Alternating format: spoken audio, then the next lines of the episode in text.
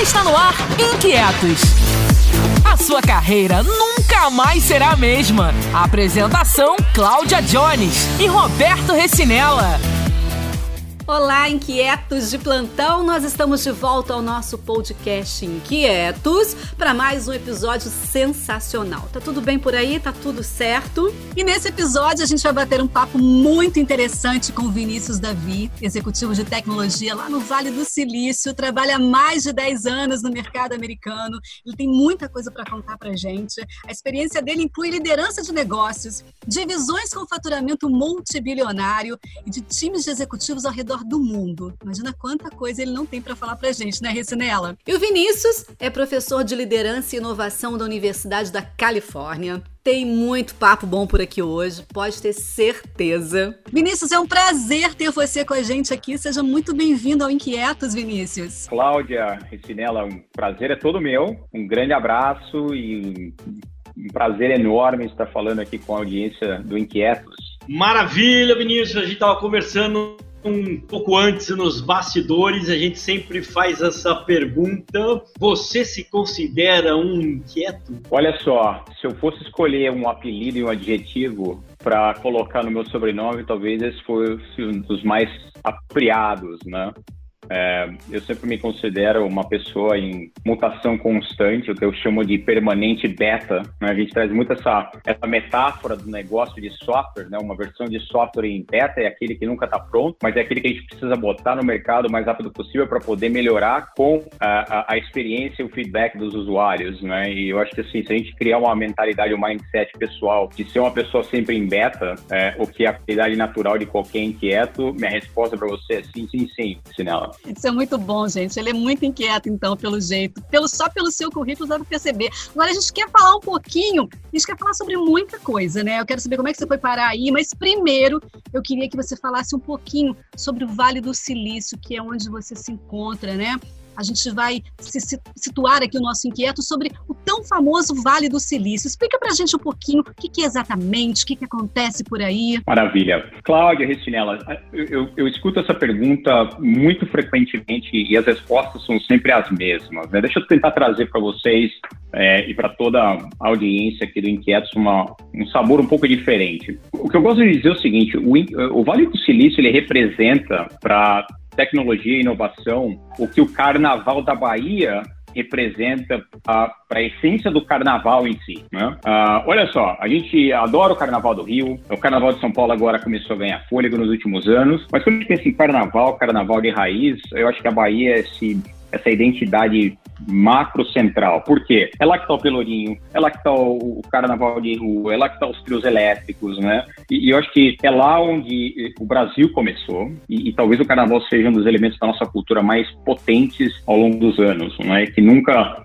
sai do portfólio de inovação. E, e o Vale do Silício é, representa a mesma coisa. E, quais, quais são os fatores que traz para o Vale do Silício essa essência fundamental? Disponibilidade absoluta dos melhores talentos. É, um ecossistema fantástico de capital e investimento. Em um raio de 33 quilômetros, pessoal, aqui a gente tem cinco ou seis entre as 20 melhores universidades dos Estados Unidos estão aqui. E uma abundância de gente sem medo de falhar errar para criar o novo e transformar o mundo. É, então é o que eu digo, né? É, esses são elementos que você pode achar em vários lugares do mundo, mas são raros aqueles lugares onde você consegue combinar todos esses elementos no mesmo instante no mesmo lugar e no mesmo momento de tempo, né? E é isso que faz o Carnaval da Bahia único, né? Ali você tem um povo super vibrante que consome o Carnaval, que cria o Carnaval. Você tem os elementos históricos, você tem é, as belezas naturais do ambiente que já atraem as pessoas em si, né?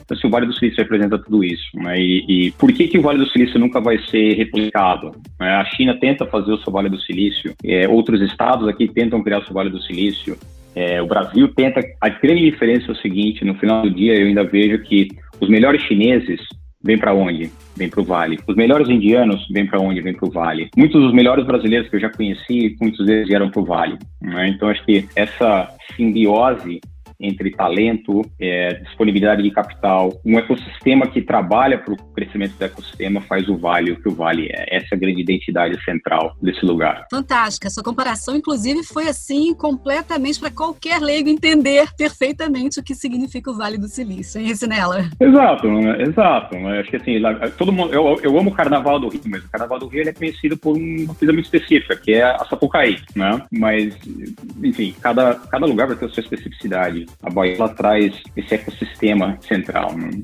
E aqui é a mesma coisa. Agora me fala uma coisa, muito, legal a tua história e mas como é que você foi parar no Vale do Silício e como foi, né, os desafios que você teve que superar para começar a garimpar no famoso Vale do Silício. Tem gente achando que você vai lá e fica garimpando silício.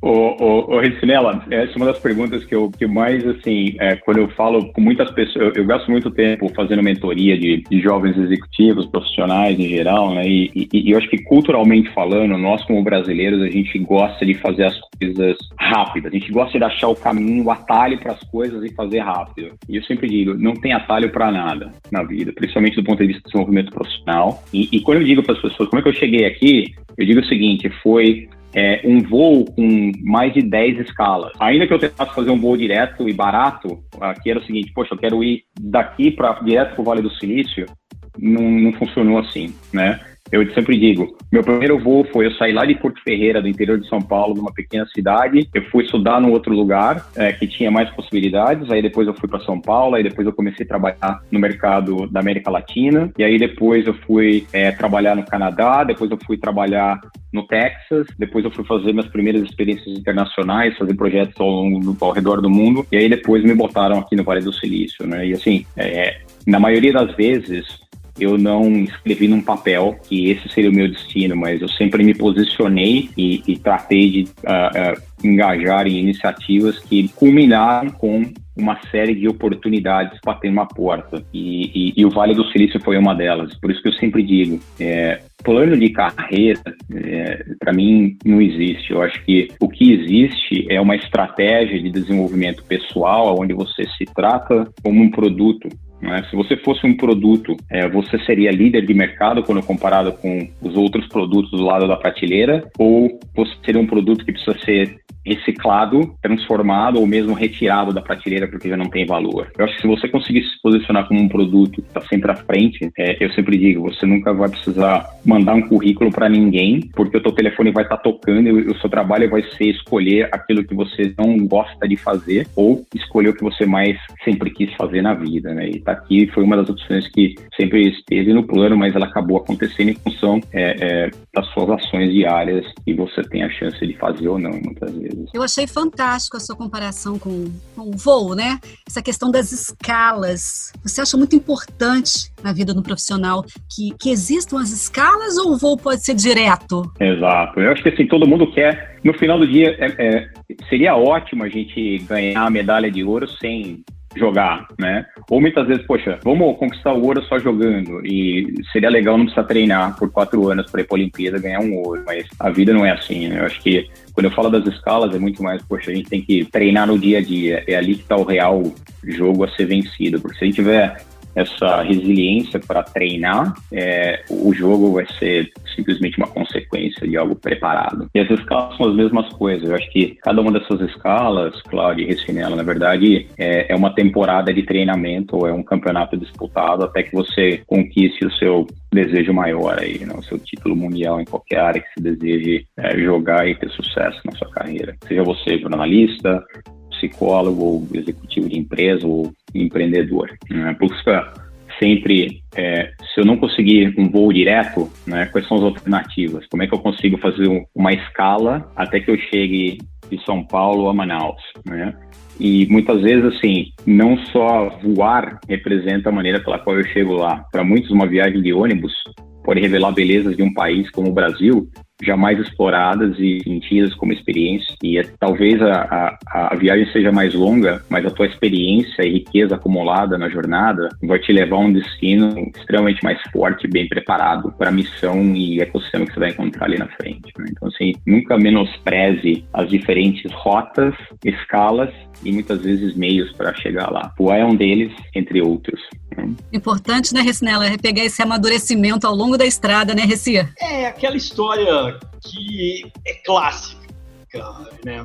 Não é o destino, é a jornada, né? E a questão é que você sai de ser um commodity, tudo que você tem de experiência de vida te traz para onde você quer chegar. Você determina um objetivo e é legal o que você falou, Vinícius, desmistificar ah, aquela história, daqui um ano eu tô lá, daqui dois anos eu tô lá, daqui cinco anos. Mentira, não tem mais nada nesse mundo, você não sabe o que vai acontecer. Exemplo, essa pandemia virou a cabeça de todo mundo. O que você tem que saber é o que você está disposto a fazer, o que você está disposto a não fazer. No, isso é muito legal, mas o, o mundo corporativo, ele aperta a gente por resultado imediato e cada vez mais, apesar da gente falar em humanização, em falar em desenvolvimento de pessoas, na hora que você bota o resultado no meio do caminho, as pessoas atropelam tudo isso. É, e, e como você tem falado com as pessoas sobre isso? Como você tem orientado, especialmente que você está num, num, país onde é, o cara quer ter resultado e quer ter sucesso o mais rápido possível, muitas vezes a qualquer preço. Como é essa dinâmica aí? Ah, super bacana, é. Eu acho que uma das características que eu digo que representaram um desafio enorme para mim, mas que ao longo do tempo eu aprendi a utilizar como é, um trunfo, foi essa adaptabilidade cultural Uh, fazendo negócios ao redor do mundo. Né? E, e, essa adaptabilidade, eu digo, ela vem lá de trás. Eu sempre digo assim, acho que é, seria muito fácil dizer, olha, é, a gente muda para os Estados Unidos, aprende a lidar com o americano. É, não, o que me fez entender o ecossistema e me adaptar à cultura foi o fato de eu ter saído de um ambiente de uma cidade pequena e morar numa cidade grande. Ou seja, esse espírito desbravador eu acho que é o alicerce central de quem quer construir é, esse tipo de, de, habilidade de relacionamento. Mas, é, é, direto ao teu ponto, a sociedade americana, primeiramente, né, é uma sociedade que ela premia aqueles que querem tomar um risco maior para transformar mercados. É, as pessoas aqui, eu vejo que vêm com uma, uma vitalidade enorme com respeito à, à criação de novas categorias de produtos e serviços. As pessoas não somente querem copiar algo, tropicalizar algo, né, que, de novo, novo, segue a tendência da, do rápido e imediato, mas as pessoas querem criar legado. Né? E, e, por isso que eu digo que é, é os maiores nomes do empreendedorismo acabaram saindo daqui por isso, porque o compromisso maior é com criação de legado e depois o sucesso é, dos negócios acaba sendo uma consequência natural. Né? Você pega esses grandes nomes, Elon Musk, né? Bill Gates, os fundadores é, de HP, Google, é, o propósito central era realmente criação de legado nas suas gerações. E, obviamente, quando você coloca criação de legado e propósito na frente, a probabilidade de que o business em si tenha sentido é muito maior. E nesse aspecto, os americanos são muito curtos e grossos, direto ao ponto. Olha, é, faz, faz rápido, e se não der certo, não se preocupa. Levanta rápido e começa de novo e começa diferente e aprende, né? É, eu acho que isso é uma oportunidade que a gente tem como, como nação no Brasil, é o que eu sempre digo. É, não dança na frente dos números e da realidade. Enfrente os números e faça com que os números te possa projetar para qualquer outro lugar que represente progresso e não estagnação. Eu acho que esse black and white, esse preto no branco do americano de fazer, o chinês tem muito isso agora. E a vantagem do chinês é que não somente eles trabalham com essa convicção, mas eles trabalham em horas muito mais do que qualquer um de nós aqui, né? Então, acho que é, é, é essas são características de, uh, de nação que eu acho que a gente tem muito ainda para ensinar, né? O Brasil tem grandes nomes, eu acho, mas eu acho que esse tipo de, de, de mindset ele é muito mais democratizado desde cedo nas escolas e no processo educacional é, aqui nos Estados Unidos. Acho que o currículo escolar específico hoje ele é muito debatido e discutido, no entanto, essas soft skills que a gente vê hoje muito diferenciais na, na formação dos grandes nomes do empreendedorismo, eu acho que aqui se cria mais cedo em maior quantidade. Sinela tocou aí que a gente está num momento de pandemia, né? Já há algum tempo, né? Mundo vive esse momento.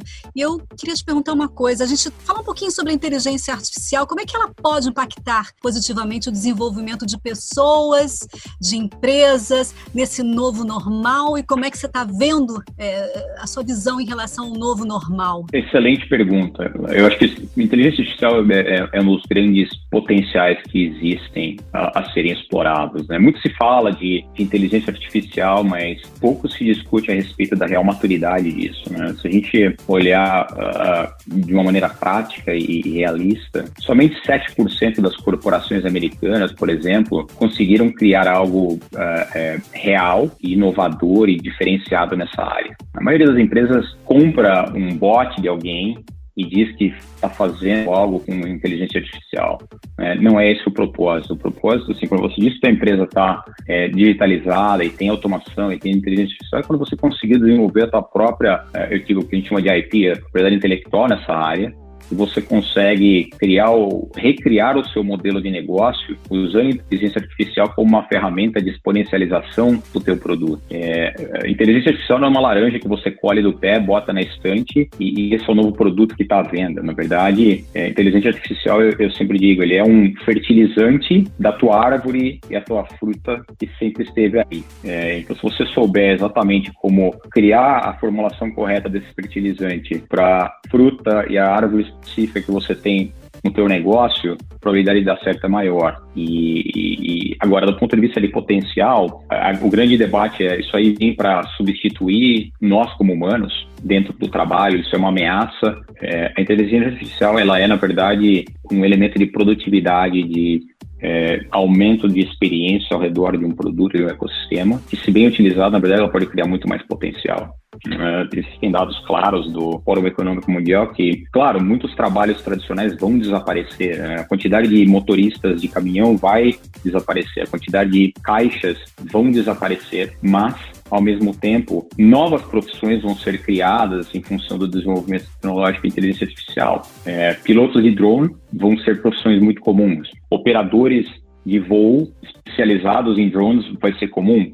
E muitos desses operadores, na verdade, não vão estar operando drones, eles vão estar operando um sistema computacional que automaticamente está gerenciando essa rede de drones voando pelo mundo inteiro, em qualquer cidade, em qualquer lugar. Né? A grande questão é como é que a gente prepara nosso ecossistema para que essas profissões elas tenham abundância e, e, por isso que eu digo que o desenvolvimento pessoal é essencial. E o desenvolvimento pessoal ele tem que acontecer completamente desconectado do sistema de ensino tradicional. O sistema de ensino tradicional ele já estava obsoleto há muitos, há muitos anos atrás e, e hoje então ele vai ser cada vez menos eficiente para que a gente consiga adaptar essa nova geração, essa nova força de trabalho, a, a força de trabalho, essa nova geração de, de skills que são demandadas, né? E é, a crença central e a visão que a gente tem, que começou dentro de Stanford, porque uma coisa importante a gente dizer, a inteligência artificial, ela começou uh, nos anos 50, né? O, a primeira vez que o termo inteligência artificial apareceu foi num summit de tecnologia é, aqui nos Estados Unidos, em 1956, se não me engano, onde um professor aqui de Stanford acabou levando sua tese para ser discutida, né? Como é que a gente criava é, tecnologias, algoritmos computacionais que simulavam características humanas no momento de tomada de decisão. É, a inteligência artificial só passou a ser viável a partir do momento da exponencialidade de tecnologias e processamento de dados que viabilizou a sua empregabilidade em massa. E é, no final do dia, a visão é o seguinte: é, a inteligência artificial ela tem que servir como um instrumento de aumentação né, e, e, incremento do potencial humano. É o que eu sempre digo. Imagina como é que seria uma partida de tênis entre o Roger Federer e o Rafael Nadal sem que ambos tivessem uma raquete na mão. Talvez fosse interessante estar ali como espectador para ver os dois, como fã, mas o jogo de tênis em si, talvez, se nós tivéssemos uma raquete ali, a gente pudesse fazer melhor. Né? Então, eu sempre digo, a inteligência artificial vai representar nas mãos de cada um de nós uma raquete de tênis representa com Roger Federer. Né? É um instrumento de uh, exponencialização do nosso próprio potencial e não uma ameaça, mas a gente tem que aprender a segurar essa raquete. A gente tem que aprender a bater na bola de maneira correta com essa raquete. E esse é um jogo diferente para muitos de nós. Por isso que eu digo que a aproximação do conceito é vital e não, é, muitas vezes, o distanciamento. E a maneira pela qual muitas vezes a gente coloca esses temas e discute faz com que exista muito medo a respeito do tema e a complexidade com que se coloca é, é, é proposital, né? Porque as pessoas querem deixar isso reduzido a, a poucos que entendem a tecnologia, quando na verdade isso vai ser um, um novo idioma de inglês para aqueles que querem ter sucesso profissional, de vista de linguagem. É verdade, mas assim, o medo existe, a gente sabe que tem que alavancar aí a sua performance, né? Mas assim, quais são os, os as orientações que você como profissional aí do mercado, dá para quem está olhando para esse monstro, achando que é um monstro e sem saber o que fazer. Como é que eu vou alavancar? Como é que eu vou é, é, é, é otimizar a minha, minha performance? Que, que, como é que eu vou fazer para performar nesse mundo de inteligência artificial e que pode roubar o meu emprego? Como você falou, não é nada novo. Mas o medo hoje ele é muito novo, né? Exato. Exatamente, exatamente. A primeira coisa que eu sempre digo, Cláudio, é o seguinte: é separar o processo de arquitetura para um ambiente digital e, e, e capaz de, de, utilizar a inteligência artificial para o ambiente onde você vai começar a construir essas capacidades dentro do seu negócio. Porque, deixa eu tentar usar essa analogia. Imagine que você é um empresário, que você chegue no momento onde, legal, eu tenho um prédio de 10 andares onde funciona a minha empresa e eu preciso tomar a seguinte decisão. É, eu preciso construir outro prédio de 10 andares em função de todo o crescimento e de todo o potencial que eu tenho. Mas é, imagina que decisão o seguinte, eu construo esse prédio ou será que vai ter uma nova Covid e todo mundo vai continuar trabalhando de casa e se eu construir esse prédio e começar a Covid amanhã, eu perdi talvez metade de todo o, o meu caixa, né? Como é que você toma essa decisão? O problema é o seguinte, a gente fica muito focado na construção do prédio em si. E, e, e, esse é o grande problema com a inteligência artificial. Como é que a gente cria a inteligência artificial? Como é que a gente concebe a inteligência artificial? eu sempre digo, toma um passo atrás. Como é que você desenharia primeiro esse seu novo modelo de edifício para que as pessoas e a tua empresa possam operar? Como é que esse novo edifício, do ponto de vista arquitetônico, vai ser diferente daquele que atualmente você ocupa? Imagina que a tua empresa tenha 30 anos, o teu prédio hoje da tua empresa tenha 30 anos. O seu prédio novo, se você decidir fazer, ele vai ter características completamente diferentes. A pessoa que você contrata na recepção, ela vai ter skills diferentes. A maneira como você faz a manutenção do teu prédio novo vai ser diferente. A maneira como você vai fazer a tecnologia telefônica para o seu novo prédio de trabalho vai ser diferente. A maneira como você constrói é, tecnologias para colaboração entre os funcionários vai ser diferente. E por que, que eu estou dizendo sobre essa arquitetura inicial? Se você tiver clareza sobre essa arquitetura inicial, é, Cláudia e Recinella, a decisão fica mais simples, porque você pode, de repente, tomar a decisão de fazer o seguinte: olha, eu vou construir um prédio, mas eu vou fazer só um andar nesse ano. Mas só que esse andar, ele vai ser diferente de todos os outros, pela seguinte razão ele vai ser um andar de ambiente híbrido, né? Vai ser um andar onde as pessoas vão vir trabalhar, né? Mas podem ter a opção de ficar de casa e vão ter uma experiência de colaboração diferente, vai ter um ambiente diferente que vai proporcionar inovação, né? E aí você consegue de maneira lenta, mas produtiva, mostrar para aqueles funcionários que estão ali ocupando esse prédio de 30, de 10 andares a 30 anos, como é que esse novo prédio pode ser, né, a partir dessa experiência com um andar. E aí, se você sentir que existe firmeza no entendimento do que isso significa, né, e eu uso essa analogia porque é, ninguém constrói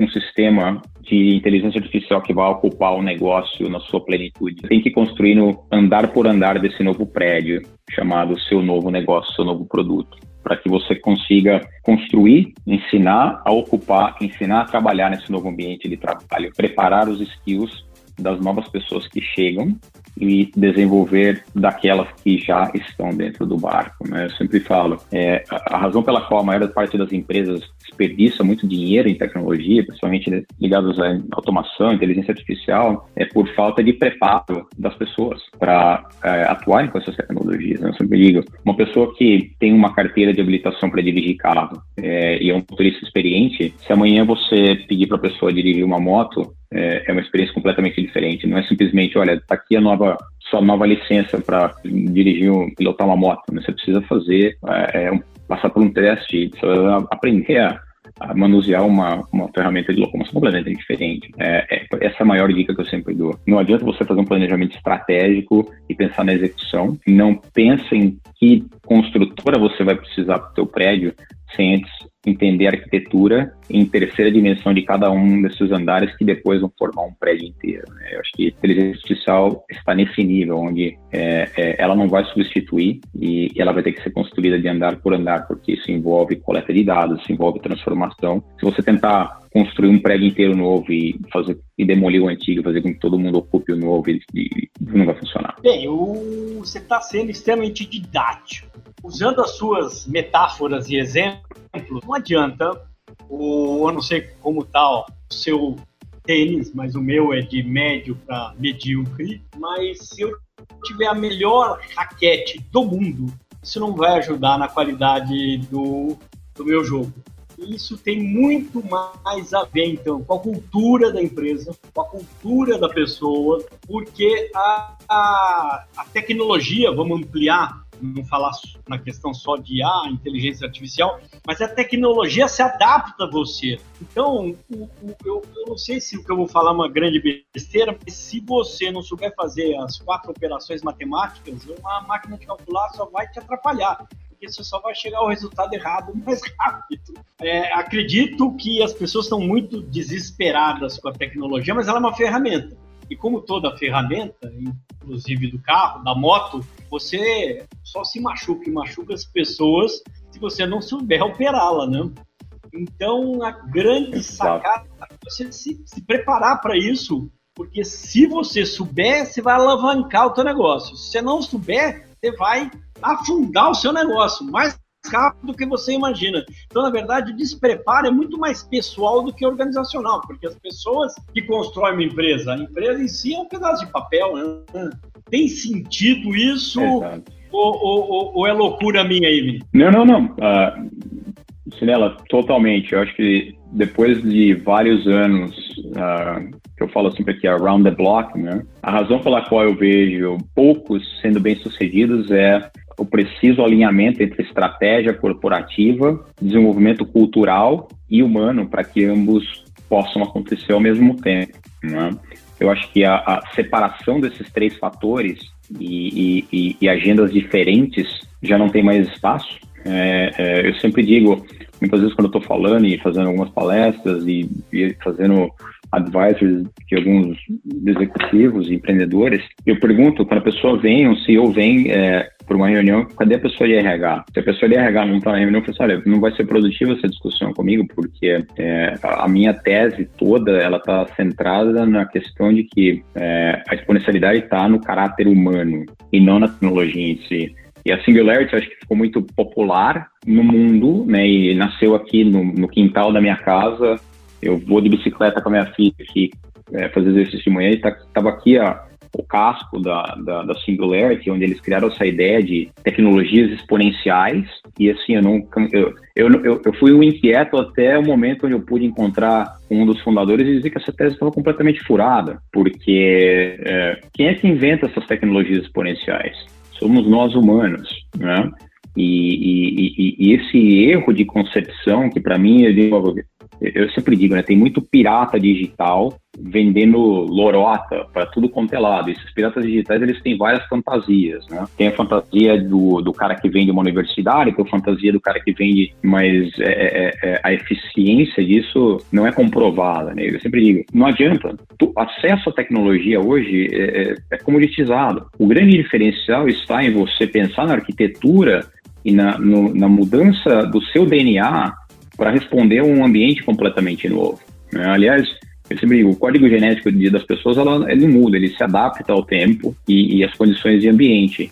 E, e, por isso que eu digo que tecnologia ela vem para exponencializar, ela é criada por gente, né? Então, assim, a tese que eu criei foi do, do PTI, né? É, pessoas transformam e inovam. E a inovação não é um produto final, a inovação é uma consequência de um processo que começa com gente exponencial. Porque só aí sim você consegue usar a tecnologia como algo diferente. Né? E Agora, comprar uma tecnologia e achar que isso resolve transforma, não existe. Por isso que eu acho que esse elemento de cultura é fundamental, porque se você não tem uma cultura forte onde isso seja reconhecido, é, é muito efêmero o efeito do que você pode fazer como aquisição, mesmo investimento em uma tecnologia massiva. É o bom que você falou de cultura, que eu queria falar um pouquinho sobre o fenômeno, né, pelo menos aqui no Brasil, que, que anda acontecendo e vem daí, né, essa questão das, das startups. Como é que elas estão aparecendo nesse mercado é, junto às tradicionais? Você acha que essa cultura startup ela tem vindo para contribuir, para mudar, para movimentar, para tirar da mesmice? Qual é a sua, a sua observação sobre, sobre essa questão? Ótima questão, Cláudia. É, você quer uma resposta polêmica, provocadora, ou posso dar uma. Você quer uma resposta formal? Eu quero tudo de polêmica e provocadora. Ótimo, ótimo. Então vamos lá. O que, que eu acho? É, eu acho que a gente tem uma boa habilidade de criar é, os grandes personagens históricos do ponto de vista da evolução dos negócios, né? principalmente no Brasil. A gente vem de uma realidade onde, não sei se vocês se lembram, quando a HSM começou e, e trouxe muito à tona a questão é, da teoria de management clássica, inovadora nessa área, e várias outras tendências foram aparecendo ao longo dos anos. Né? Então, vários ciclos de, é, é, de provocação e, e, de direção do que as empresas vão olhar. Eu acho que essa questão de startup, ela é uma das últimas, né? Essa grande onda em que as startups vão é, acabar com todas as empresas grandes, vão dominar o mundo, é, mas eu acho que assim, a pergunta que eu sempre digo é o seguinte: você conhece alguma empresa que já começou com 100 mil funcionários ou um bilhão de faturamento ou valor? Eu não conheço nenhuma.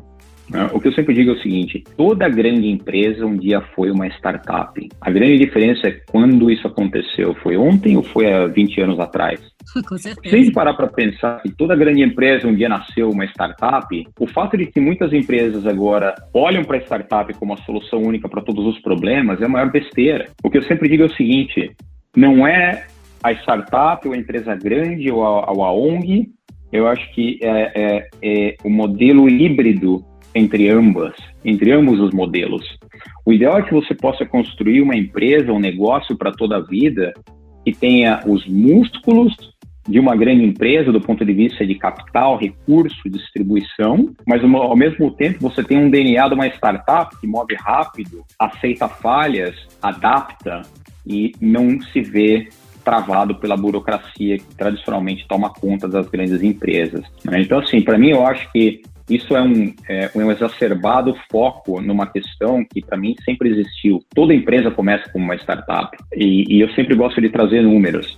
É, ah, hoje, da maneira como se coloca, parece que você, se for o CEO de uma grande empresa, é, o CEO da startup ali do lado vai vir puxar teu pé de noite na cama. Né? E é uma questão de tempo para a startup da, da esquina ali comer a tua grande empresa. Não é bobagem, né? Se a gente olhar quantas empresas saíram do, da Bolsa de Valores norte-americana no ano passado e nos últimos cinco anos. Em média, entre 12% e 15% das empresas listadas em Bolsa que desaparecem porque faliram. Né? É, quantas startups morrem? 70%, 80% morrem. Ou seja, startup tem uma mortalidade muito maior e sempre teve do que qualquer grande empresa. A grande diferença é que o tempo da mortalidade era, era muito maior para uma empresa grande. Se a empresa grande não reagisse rápido, né, ela tinha muitos outros ciclos de tentativa. O que está acontecendo agora é um encurtamento desses ciclos e tempo com, uh, com relação ao que a empresa grande precisa fazer. Né? Então, assim, a taxa de mortalidade não cresceu, mas a velocidade de mortalidade aumentou em função das startups. Não, em função da exponencialidade de tudo que a gente está vendo em aceleração tecnológica. Né? Isso sim é, é, o real motivo pelo qual isso representa um problema para as empresas. Tem sentido? Tem sentido? Nossa, olha, primeiro uma, uma coisa interessante, o caminho de toda empresa se tornar querer ser sempre uma startup tem o outro lado também. Ela começou como startup, mas também um monte de startup acabou se tornando uma grande empresa e acabou caindo, vamos dizer, nas garras burocráticas e perdeu o grande diferencial das startups. Né? Agora, tem uma coisinha que queria te, te, te perguntar relativo à, parte de educacional, né, de inovação, liderança, que você é professor aí na, na, na Berkeley, né? Esse uhum. pessoal que está chegando, tá com esse espírito de pirata, de sangue nos olhos, faca nos dentes e realmente vindo com inovação, está vindo com aquele sonho de vou criar um unicórnio e vou vender, ficar rico e acabou. E esquece que estamos passando pelo período de unicórnios, agora a gente precisa ter um pouco mais de perenidade para manter, vamos dizer, o pessoal está falando agora em cabelos, não sei se é, é, o que falam daí, porque falavam em unicórnios e agora falam em cabelo, para ter mais perenidade, né? porque tá vindo essa geração. É que o termo.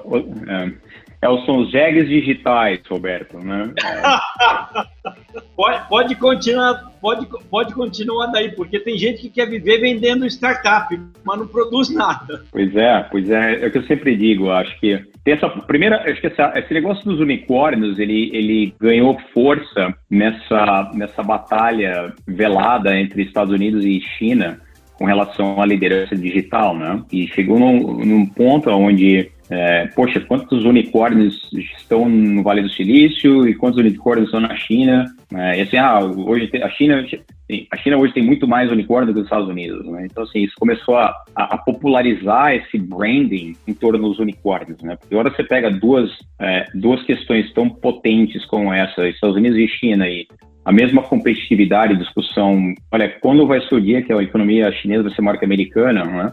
Isso acabou derivando para tudo quanto é lado da economia, né? E startup e, as, e os unicórnios acabaram sendo um deles, mas é, eu sempre digo, eu acho que isso é, acabou criando uma banalidade com relação é, ao que se faz e, e, e, obviamente, essa banalidade ela chegou a seus níveis mais extremos que levaram a, a, a, a falta de ética total, né? É, ao passo de que muitas, muitos unicórnios não somente foram revelados no momento do seu IPO, mas bem antes de chegar ali se demonstraram grandes farsas né, e grandes golpes do ponto de vista de investimento. Né? Acho que é, a mais clássica de todas, que virou até uma série é, importante da HBO, foi é, aqui a Teranos, né, que é essa empresa que fazia análises médicas de sangue com uma tecnologia que era um décimo do tamanho do que se utiliza hoje em laboratórios tradicionais. E, assim, eu não me lembro os números, acho que foi uma empresa que atraiu quase 2 bilhões em investimentos. Inclusive, acho que o vice-presidente uh, Wal Gore, uh, que o Bill Clinton, uh, são extremamente ligados com membros do, do primeiro escalão do governo americano, os maiores nomes de investimento é que todos investiram e, e acabou sendo demonstrado uma das maiores farsas do, da história do Vale do Silício. Foi um dos grandes eventos assim que realmente abalou essa questão do Vale, né? Mas acabou revelando um perfil muito clássico, né? Ou seja, é uma fundadora extremamente obcecada pelo, pela própria marca pessoal e, e, o crescimento e a criação de um unicórnio, na verdade, era uma plataforma de se criar uma Madonna empreendedora. Né? Eu sempre digo, você tem os empreendedores clássicos que não estão nem um pouco interessados em subir no palco, né? E esses muitas vezes acabam é, é, indo para frente e agora é, os tipos diva e Madonna é, muitas vezes têm a maior chance de, de, caírem ali antes de chegar no, no topo, ou chegam no topo e ficam ali por, por pouco tempo. E para mim, o, esse processo de gestão de unicórnios ele é mais um desses modismos que acaba banalizando um pouco a, a beleza do empreendedorismo de raiz que existe há milhões de anos, né? Como como mundo. Estava aqui pensando sobre. Lá atrás você falou sobre empreendedorismo, sobre empreendedores.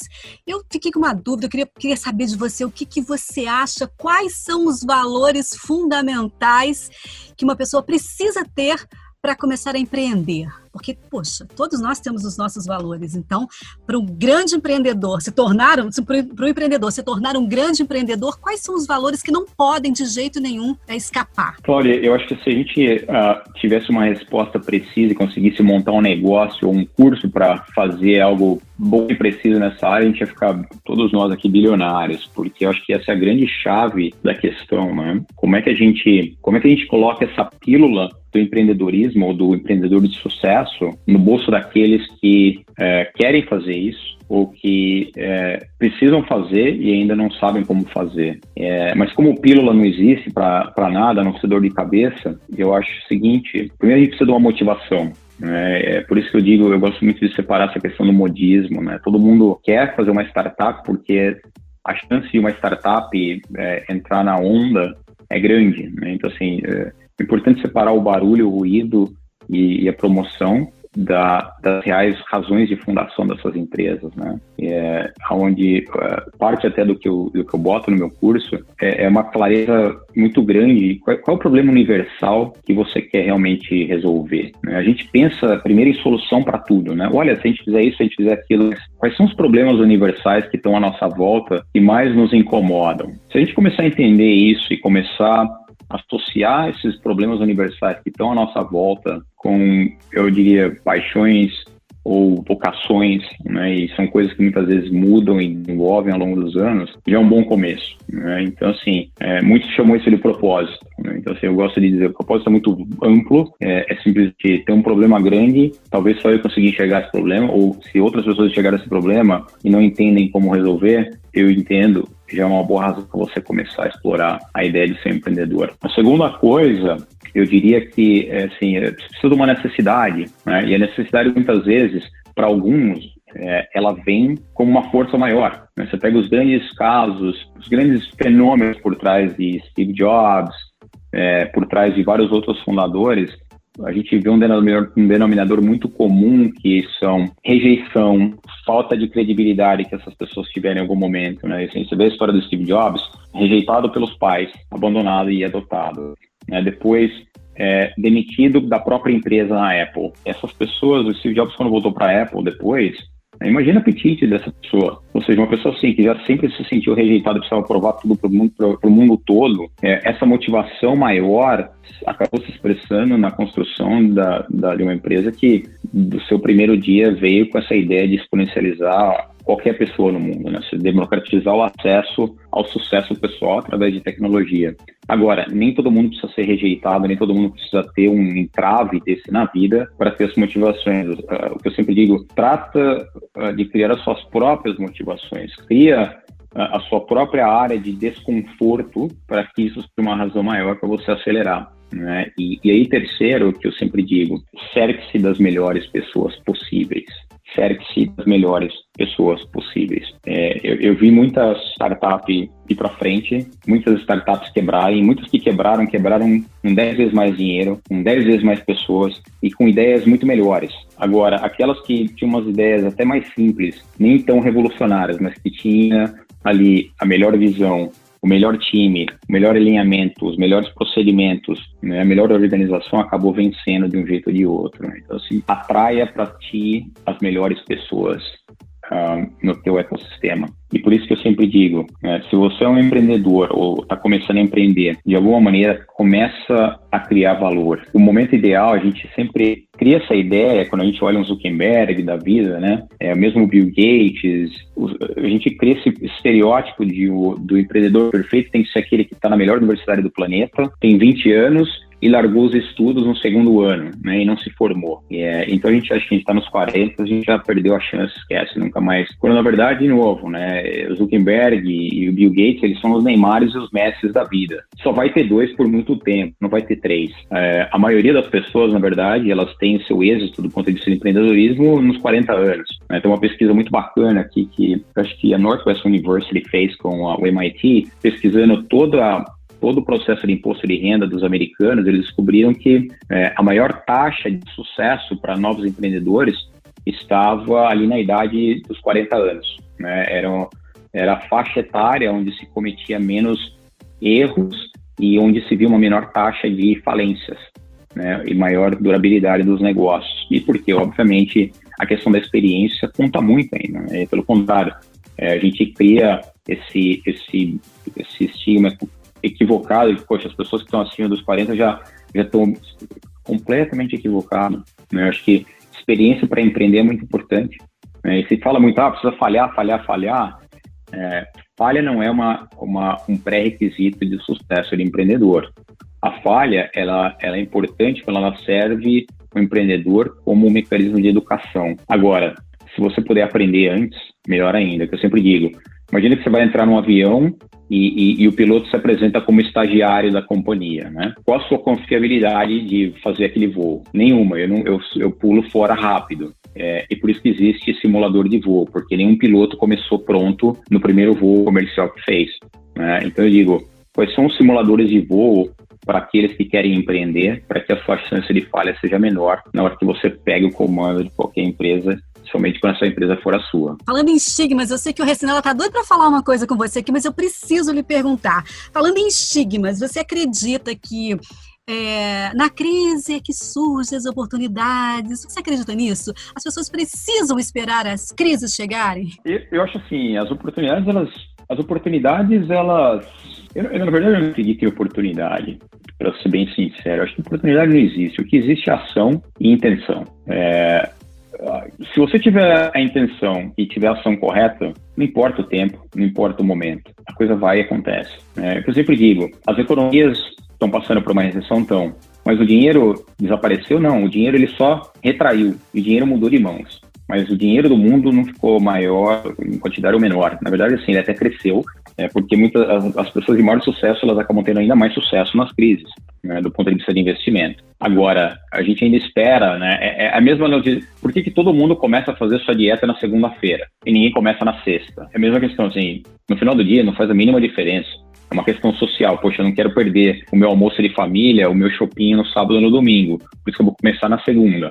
Agora, quem quer ser empreendedor é, não tem que ver dia, não tem que ver hora. É, o mais importante é ação e impacto. Eu acho fantástico. Eu tenho uma visão até meio disruptiva numa questão. Esse negócio de 40 anos, 50 anos, tudo mocinho. Porque nós, nós não temos mais terceira idade, nós temos uma quarta idade. Tá? Então, é, é, é uma coisa que você, em qualquer idade, pode empreender, e quanto mais velho, mais sabedoria, e aí você se cerca de quem tem força física para levantar o piano, mas você tem força estratégica, que só a vida, que é o street learning. Você tem que ter essa, essa história. Eu estou falando isso porque eu acho importante a gente falar um pouco da, da, da, universidade, da Berkeley, porque ela é uma das referências mundiais e ela tem um ecossistema social poderosíssimo, né? Para ajudar as pessoas a realmente fazer a diferença. Elas têm, têm uma visão diferente nessa questão. Gostaria que você falasse um pouco nisso, porque você está bem inserido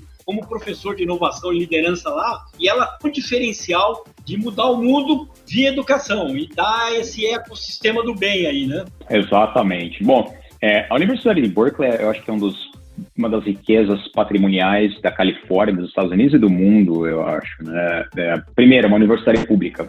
Né? Todas as Ivy Leagues aqui, Harvard, Stanford, são universidades privadas.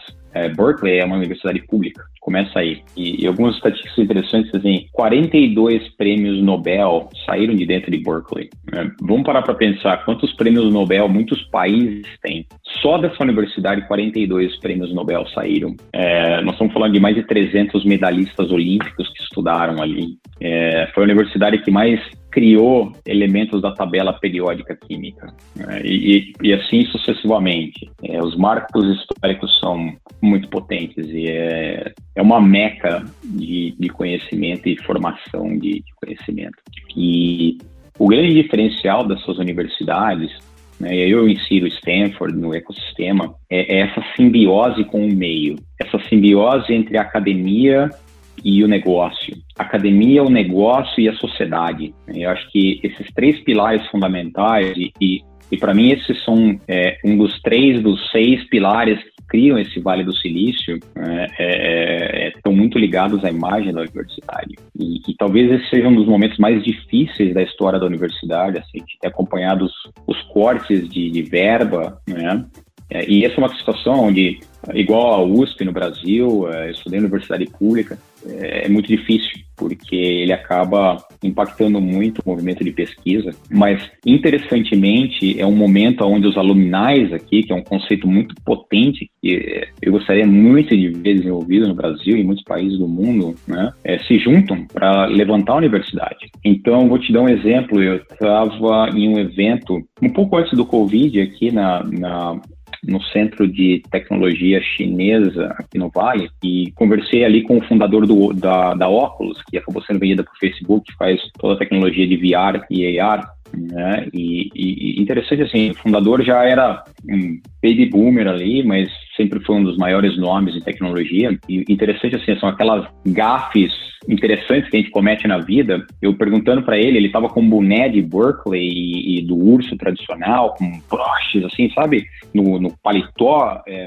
eu perguntei para ele se ele ainda estava. Ele falou assim: não, não, eu, eu, eu hoje patrocino é, uma das escolas dentro de Berkeley. É, ou seja, o fundador do, da Oculus, que vendeu ali, acho que na casa de bilhões para o Facebook, reverte uma boa parte do, do dinheiro arrecadado com a, com a, sua startup de volta para o ecossistema. Né? Ou seja, esse sentimento de give back, de, de, de, de devolver para o ecossistema que, que formou essa pessoa e que proporcionou esse grande nome nos negócios, você vê de uma maneira muito, muito comum aqui, né? É, é muito comum. Realmente, você vai para todas as universidades aqui, os departamentos têm nomes dos grandes fundadores, é, e não porque eles estudaram ali, mas porque realmente eles são aqueles que construíram ali, né? Você vai aqui em Stanford, a escola de business de, Stanford, que é uma das melhores do planeta, ela tem o um nome, o prédio chama Phil Knight, que é o fundador da Nike, que fez o seu MBA aqui em Stanford, e a partir dali ele diz o seguinte, toda, toda, toda a maturidade empreendedora dele foi feita aqui dentro de Stanford, no MBA, né? Então, assim, ele foi lá e construiu e, e, acaba sendo um dos grandes doadores da universidade. É, então, assim, eu acho que são nesses momentos de, de, de dificuldade que você vê é, a força do ecossistema ao redor dessas universidades. Por que eu estou dizendo isso? Né? É, a riqueza desse ecossistema de Berkeley, que é, muita gente às vezes vê ameaçada com esses cortes de, de verba nesse momento difícil, onde os governos estão dando dinheiro para as pessoas poderem acelerar a economia, é o momento onde a gente vê a resiliência, o compromisso o porquê esse ecossistema é grande, por que essas universidades se perpetuam ao longo da história é, é, ao redor desses grandes feitos. Perfeito, perfeito. E essa questão da universidade em todo mundo é uma coisa muito prioritária da gente, gente falar, né? Pena que agora não dá, mas a gente ainda tem que voltar para falar um pouquinho sobre, sobre isso. Eu queria que você comentasse com a gente aqui a respeito de uma pergunta, né? Que, um título que você colocou lá no seu, no seu artigo disponível no seu site. Por que a Tanzânia é um dos países mais ricos do mundo? Bacana, bacana. Poxa, vamos lá. Eu tive. É uma das melhores experiências da minha vida quando eu tive a oportunidade de ir para a Tanzânia. Acho que assim, muitas vezes quando a gente pensa na África, a gente pensa, né, vamos fazer um safari, vamos... Minha primeira experiência uh, na África foi na Tanzânia e foi através de um projeto de desenvolvimento educacional social com um grande mentor que eu tenho até hoje, que uh, talvez seja uh, um dos maiores nomes na história de tecnologia do mundo brasileiro, né, e começou a trabalhar no Google aqui até antes de o Google fazer seu IPO, né, um PhD, tem dois PhDs e tal. Eu tive a honra de conhecer e ainda tenho o prazer de ser mentorado em muitos momentos. Depois que ele se aposentou, ele foi continuar o legado em alguns projetos específicos, e esse foi um deles. Mas a, a, a, questão foi a seguinte: eu achei que eu fosse sair aqui do Vale do Silício depois de ter aprendido muita coisa, levando uma série de tecnologias para um país onde, né, é, por aparência, a gente achava que, poxa, em função da, da pobreza, ou falta de riqueza, eu fosse ter a solução para a maioria dos problemas, ou fosse carregar muitas soluções para muitos problemas locais. E o que, na verdade, eh, a Tanzânia fez comigo foi o seguinte, foi enxergar que, na verdade, os maiores problemas estavam comigo e que eles puderam me ensinar muito mais do que eu levei na minha mochila. E o grande ensinamento foi o seguinte, de que a real riqueza das nações não necessariamente ela é medida através dos indicadores de performance econômica, que muitas vezes foi criado por alguém num jornal em Nova York, ou uma revista ali que sequer conhece é, o que realmente a riqueza de um povo tem dentro do seu próprio DNA. E, e, nesse ambiente de extrema pobreza econômica, eu encontrei um ambiente de altíssima riqueza humana. É, riqueza humana do ponto de vista de senso comum, defesa da comunidade, importância do próximo no sucesso da comunidade e o desapego absurdo aos valores materiais nessa crença de que o importante no final do dia é que exista um senso de propósito e real relacionamento entre, entre as pessoas que estão ali.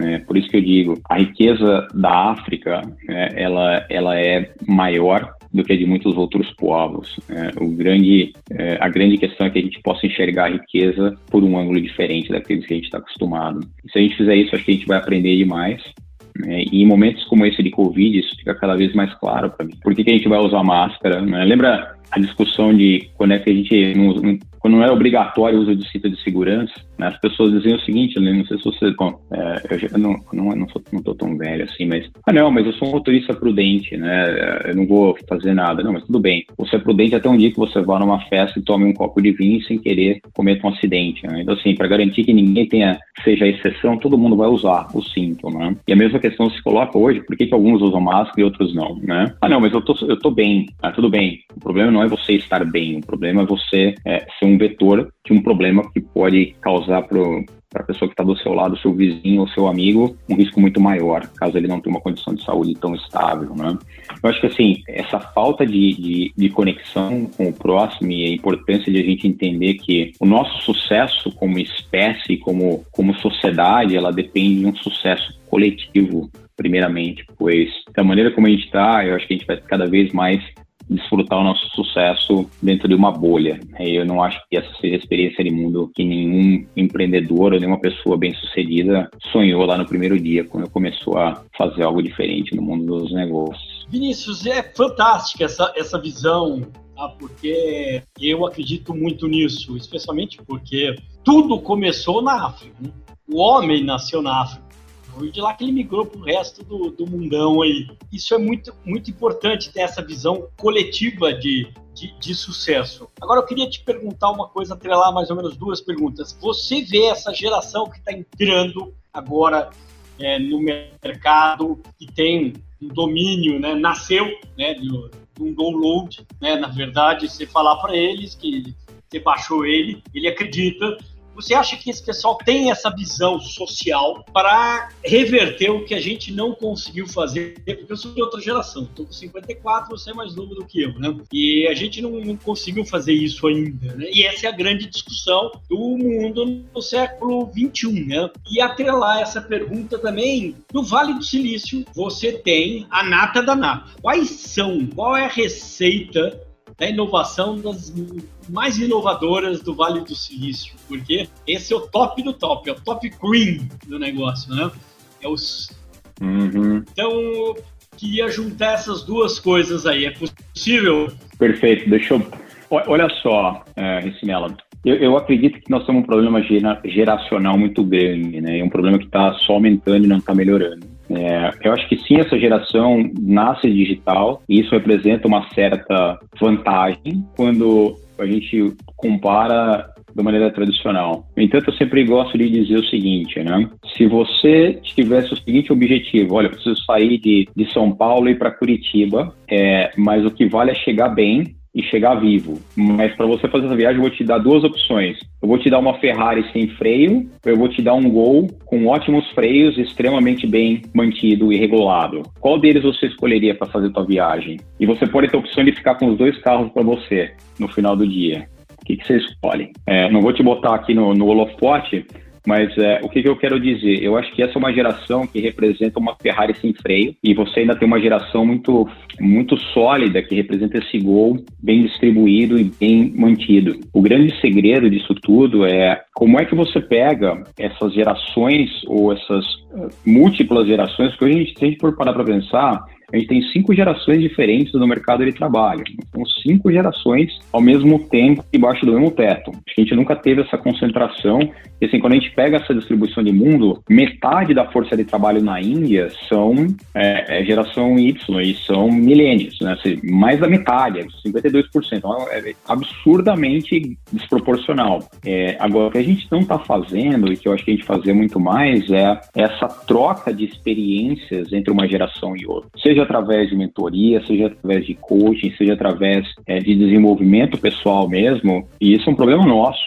Né? A gente não está gastando o tempo correto para colocar o freio nessa Ferrari. E, e, isso é uma coisa que eu vejo muito aqui no Vale. É um lugar onde tem um monte de Ferraris sem freio, um monte, tem Ferrari, tem Porsche, tem Lamborghini, tudo sem freio. E aqui, de novo, os carros são talentos e pessoas espetaculares A grande diferença é que o Vale representa um circuito de corrida fechado, onde tem muito, muita gente ali na arquibancada olhando, e a hora que o cara para, ele vai ali e ajusta o freio. Né? E ajustar o freio significa o seguinte: olha, meu amigo, é, eu já, já corri muito esse circuito aqui, eu tô vendo que você vai, na próxima curva, você vai bater. Volta aqui, vamos regular. Né? E eu acho que aí tem que ter essa, esse processo de via dupla, onde tem que existir essa abertura de quem precisa receber esse coaching e se ajustar, e o compromisso de ambiente, de sociedade, de espaço, de país, para realmente se comprometer com a melhoria e com o acerto dessas novas máquinas. É, e aí eu digo o seguinte, né, essas novas máquinas são o elemento central da quinta revolução industrial. É, tem muita gente tentando entender ainda o que é a quarta revolução industrial, que é a convergência de múltiplas tecnologias, internet das coisas, inteligência artificial, impressão 3D, e já ganha força a quinta revolução industrial, que coloca o humano como o alicerce, o pilar central de diferencial na criação de inovação, ou seja, essa simbiose entre aquilo que se criou na quarta revolução industrial e o reconhecimento de que o grande diferencial está em como nós humanos operamos essas maravilhas tecnológicas e essa sim é a grande vantagem é, ganha um, o palco ali na definição do que é essa quinta e próxima revolução industrial. E para mim essa é a grande ponte entre aquilo que você está me perguntando, entre o que o Vale faz diferente e como é que eu vejo essa nova geração dentro do ecossistema. Tem sentido ou não? O que, que você acha, Recinela? Tem, e, e, eu queria te, te, te, te, fazer um questionamento. Então, eu, eu poderia afirmar que a humanização é a ponte do 4.0 para o 5.0. E a gente, na verdade, está achando que tudo vai virar Skynet e que, como todo filme de ficção científica, os robôs e a tecnologia vão descobrir que nós somos o câncer, o vírus da Terra vai destruir a gente. Bem coisa exterminador do futuro, assim. Mas a questão é que a gente tem que voltar a humanizar, né? Nessa viagem interior, né? Porque a gente vai ter muita coisa à disponibilidade. Exatamente. É, em todos os meus cursos, é, e eu estou terminando um livro agora, eu coloco muito analogia entre é, qual é o próximo renascimento histórico, né? A gente tem o último renascimento histórico que aconteceu lá em Florença em 1500, quando o Brasil foi ser descoberto, em função dessa vontade de ruptura do homem, é, ou, ou, do elemento humano com relação aos preceitos congelados e, e, e que a igreja tinha, né? Só a igreja tinha o poder de dizer como o mundo ia aparecer no dia de amanhã, ou as verdades científicas elas tinham a autoria de uma linha de pensamento. Né? Então, os grandes expoentes da Vinci e outros começaram o movimento do Renascimento para dizer o seguinte: não, o conhecimento, a inovação e o potencial ela é democratizada no dia de nascimento de cada um de nós. Né? O que muda é como é que a gente usa essa vocação para criar legado ao longo da história e aí remover essas barreiras históricas, onde a igreja em si era uma delas, e assim, nada contra a Igreja Católica, pelo contrário, não criei na Igreja Católica, mas é simplesmente uma constatação histórica, foi essa, essa barreira natural para que novas maneiras e visões inovadoras pudessem prosperar. E eu acho que no momento onde, é, nos últimos 30 anos, principalmente, se deu muita ênfase às máquinas e à tecnologia, eu sempre critico muito, assim, às vezes os brasileiros vêm para cá no Vale do Silício, eu converso com a maioria, as pessoas querem ver robôs, carros que andam sozinho, impressoras em 3D, eu falo assim, pessoal, abre a internet, isso aí está tudo disponível. Agora, tenta entender a essência daqueles que estão por trás disso aqui nesse lugar. Aí está o grande diferencial. Eu acho que esse reconhecimento, essa vontade de, de trazer nós como humanos para o epicentro disso tudo, é, é, ganha cada vez mais força e é, é esse é realmente ah, esse alicerce ponte para a próxima. Ou seja, o renascimento do século XXI começa agora com a quinta revolução industrial. Né? Esse a gente não vai estudar nos livros de história, mas a gente vai escrever na história aqui agora. Verdade. Você sabe que a gente está aqui impactando um monte de gente, né, com esse bate-papo com você sensacional, né, Vinícius? espero poder estar contribuindo e agregar para toda a audiência do Inquietos. Com certeza. o mundo precisa coisa... de mais inquietos, eu acho que essa é a grande verdade. verdade. A gente tem muita coisa ainda para falar, eu tenho vontade de perguntar tanta coisa, mas a gente está chegando ao finalzinho do nosso programa aqui. Eu queria deixar você muito à vontade para falar, para encerrar do jeito que você quiser nosso bate-papo. Foi muito, muito importante estar com você aqui, muito importante para o nosso programa, para o nosso Inquietos. Eu agradeço muito a Mário Mouro, que foi essa, uma pessoa maravilhosa, que que colocou a gente em contato e se não fosse por ele, não estaria acontecendo esse bate-papo. Pois é. Ele é sensacional.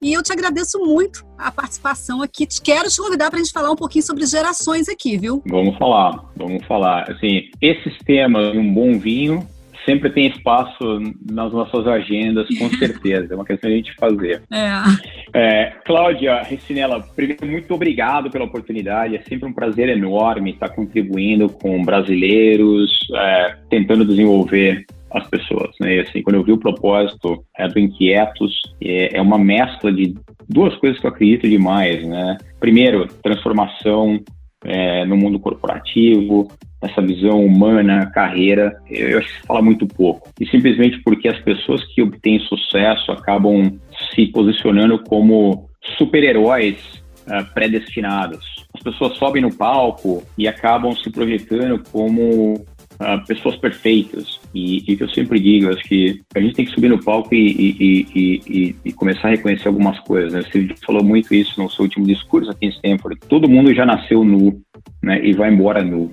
Né? E no dia que isso acontecer, a gente vai levar com a gente todos os riscos, medos, preocupações. Né? Eu acho que que a gente começar a falar das nossas vulnerabilidades e erros, né, a gente vai fazer um melhor trabalho em motivar as pessoas que precisam começar a fazer diferente. Né? Só falar de sucesso não adianta. Acho que a gente tem que vir aqui e falar o que a gente aprendeu batendo a cara na parede, porque esse sim talvez seja um dos atalhos que eu queira ver as pessoas tomando. Né? Não o atalho do jogo fácil, mas o atalho do jogo correto, é, e, e, principalmente em áreas que a gente nunca teve oportunidade de, de ser ensinado. Né? Então, assim, eu aprendi muita coisa e eu acho que é, é, é muito muito certo poder devolver é, a partir dessa partilha de conhecimento. Eu acho que podcasts, movimentos como esses de vocês, são as melhores e mais democráticas armas de conscientização em massa com relação ao que precisa ser feito. E por isso que eu apoio a qualquer momento e lhes parabenizo. E deixo aqui para os uh, os ouvintes de vocês o convite de me mandarem qualquer mensagem aqui nas redes sociais, Vinícius uh, FD13 no Instagram, Vinícius Davi no LinkedIn, é, ou meu site pessoal, viniciusdavi.com, e a gente vai estar colocando nos próximos dias aí também no ar. O Mário é um dos grandes responsáveis, né? O que, o que seria de uma empresa e de um time sem pessoas de talento e, e e assim, eu acho que sou só um veículo. Quem faz a coisa acontecer é o grande Mário, que não só nos colocou em conexão, mas é o grande mentor e arquiteto de toda, a, de toda essa coisa que a gente está construindo aqui. E, e, e o podcast vai falar muito com relação a qual é, essa, qual é esse DNA e natureza do Vale, né? Vai chamar a Garagem do Vale e, e, vai contar muito essa história por trás dessas empresas gigantescas hoje, mas que nasceram pequenininhas ali dentro, dentro de uma garagem, né? Exemplo, a HP, que é fundadora do Vale do Silício, a primeira startup de garagem, é, depois nosso amigo Steve Jobs fez o mesmo na garagem dos pais, aqui no mesmo lugar, os fundadores do Google fizeram a mesma coisa na garagem e a lista de empresas começaram assim enorme. E, e, e por que, que eu estou fazendo isso? Porque, é, principalmente nesse momento macroeconômico que a gente vive, é, as pessoas se distraem com as questões, ah, agora não vai ter mais, agora que não vai funcionar mesmo porque o dinheiro vai ser escasso, não vai ter dinheiro para investir, a economia está quebrada. Tipo digo, pessoal, esquece tudo isso, porque ninguém controla. É, é a mesma coisa do produtor agrícola que quer esperar o melhor dia de sol e, e, e, esperar o melhor momento da chuva para poder plantar. Não existe. Ninguém controla a chuva, ninguém controla o sol. Você controla a quantidade de semente que você tem guardada, a quantidade de gente enxada na mão para ir lá e cavocar e plantar. Inovação é a mesma coisa, empreendedorismo é a mesma coisa. Não importa se, não você, se você não tem dinheiro, não importa se você não tem os equipamentos. Se você tiver uma garagem cheia de tranqueira, joga tudo fora, tira o pó e começa a tua startup ali, porque você já tem mais do que muita gente, né? Essa é a mensagem que a gente vai trazer, e essa visão entre esse espírito empreendedor e como isso pode sair do zero e virar um grande uh, legado e qualquer pessoa com uma garagem hoje já está pronta, em teoria, para ser um próximo grande nome em tech. É, fica aqui a dica, a gente vai estar tá botando no ar já já e com certeza vai ser um prazer a gente estar tá fazendo essa polinização cruzada aqui de, de conhecimentos. E eu quero te trazer também, você e Recinela, para estarem falando em algum momento com a gente aqui e escutar um pouco de toda essa experiência que vocês têm, porque me, me, é, o meu compromisso é, é, é, esse, como é que a gente soma e multiplica. Né? acho que parte da, da nossa visão e propósito aqui é bem comum. Então, um grande beijo, um grande abraço a todos os ouvintes é, a você, é, Cláudia Recinella, pelo compromisso aqui. cresça e continue impactando mais gente. Bacana, bacana, muito bacana mesmo. Muito obrigada, né, Recinela? A gente ficou bem, bem feliz. A gente passou aqui, a gente nunca fez um podcast tão grande quanto esse, foi sensacional. Desculpa se as respostas foram longas. Imagina, a gente não conseguia desgrudar de jeito nenhum. foi ótimo, foi ótimo. E a gente já fica por aqui esperando um próximo papo com Vinícius, que vai ser fantástico também. Bom, agradeço você pela sua audiência do outro lado aí. Muito obrigada. Espalhe o nosso Inquietos para todo mundo que é para a gente poder chegar informação em todos os cantos, né? Qualquer, em qualquer lugar. Espalhe, nós estamos aí pelas redes sociais, nós estamos no Instagram, somos todos inquietos, não podemos deixar de ser inquietos nunca, né? Somos inquietos lá no Instagram e siga a gente, ok? Um abraço muito grande, tchau, Recinela, até o próximo episódio. Espalhe pros amigos que o Inquietos é o podcast que vai mudar o jeito de levar a carreira. Mande sugestões para somostodosinquietos@gmail.com.